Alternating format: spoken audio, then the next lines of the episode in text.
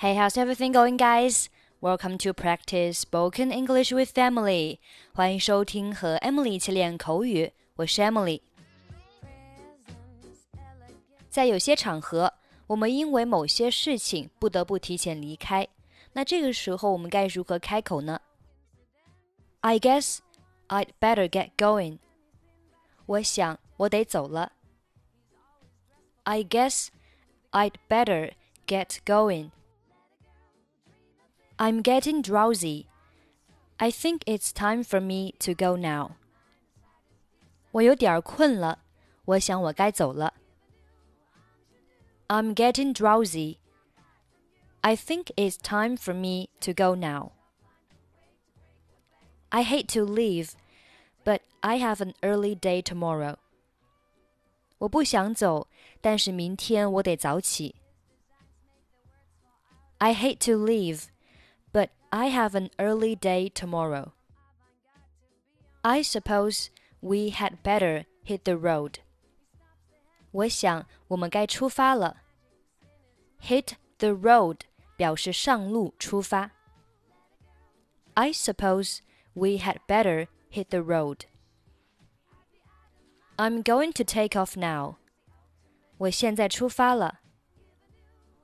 I'm going to take off now. I have to go now. I'm in a rush.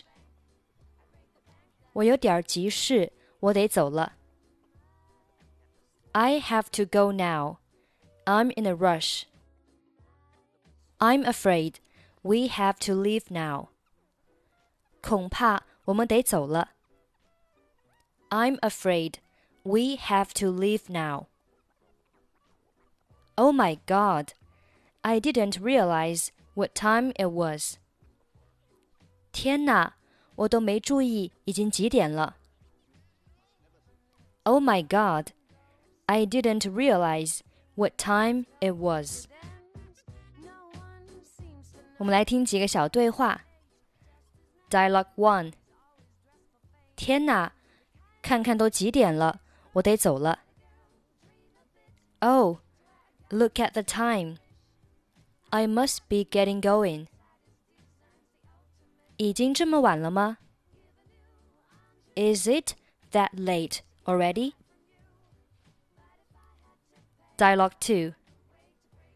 你真的这么着急走吗？Do you have to leave so soon? 我也想再待一会儿，但是我必须回去了。I would love to stay, but I really have to get back. Dialogue 3我们这次来访很开心，谢谢你邀请我们。I really enjoyed visiting. Thanks for having us. 这是我的荣幸。It's been a pleasure. Okay, now let's listen to today's conversation. 我想我得走了。Well, I think I'd better get going. 这么着急走啊？Do you have to leave so soon? 我答应我儿子明天一起去钓鱼，所以我得早起。I promised my son to go fishing tomorrow, so I have to get up early. 好吧，谢谢你今天能来，还带来了这么棒的酒。Oh well, thanks for coming over and bringing the nice wine. 没什么的，我觉得你家真是太棒了，晚饭也做得很棒。No problem. I think your place is fantastic, and the meal was great. Well, I think I'd better get going.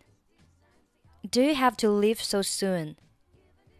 I promised my son to go fishing tomorrow, so I have to get up early. Oh well, thanks for coming over and bringing a nice wine. No problem.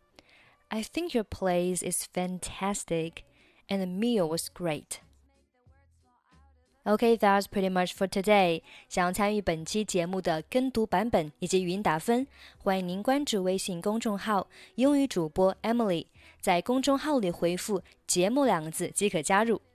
I'm Emily. I'll see you next time. Bye bye.